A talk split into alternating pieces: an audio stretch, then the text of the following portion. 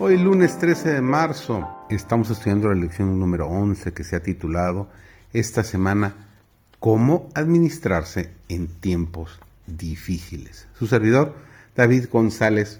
Nuestro estudio de hoy se titula Confía en Dios, no en tus recursos. David, en su prosperidad, no conservó esa humildad de carácter y confianza en Dios que caracterizó la primera parte de su vida contempló con orgullo las mejoras al reino y contrastó su condición entonces próspera con su escaso número y poca fuerza cuando él ascendió al trono, atribuyéndose la gloria.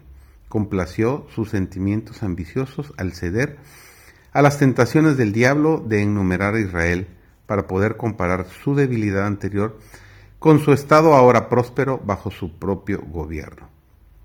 Esto era desagradable para Dios y contrario a su mandato expreso, llevaría a Israel a confiar en su fuerza numérica en vez de confiar en el Dios vivo.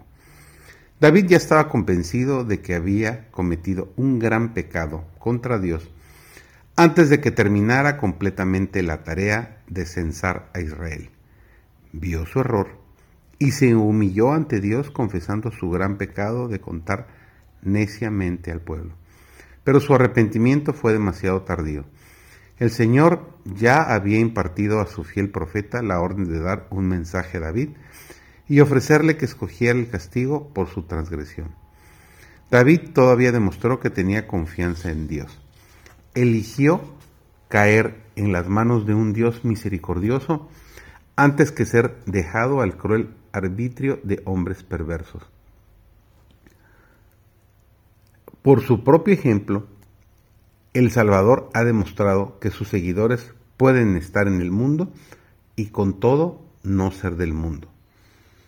No vino para participar de sus ilusorios placeres, para dejar influir por sus costumbres y seguir sus prácticas, sino para hacer la voluntad de su Padre, para buscar y salvar a los perdidos. Con este propósito, el cristiano puede permanecer sin contaminación en cualquier circunstancia.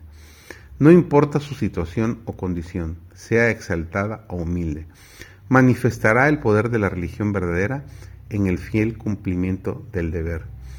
No es fuera de la prueba, sino en medio de ella, donde se desarrolla el carácter cristiano. Expuestos a las contrariedades y la oposición, los seguidores de Cristo son inducidos a ejercer mayor vigilancia y orar más fervientemente al poderoso auxiliador. Las duras pruebas soportadas por la gracia de Dios desarrollan paciencia, vigilancia, fortaleza y profunda y permanente confianza en Dios.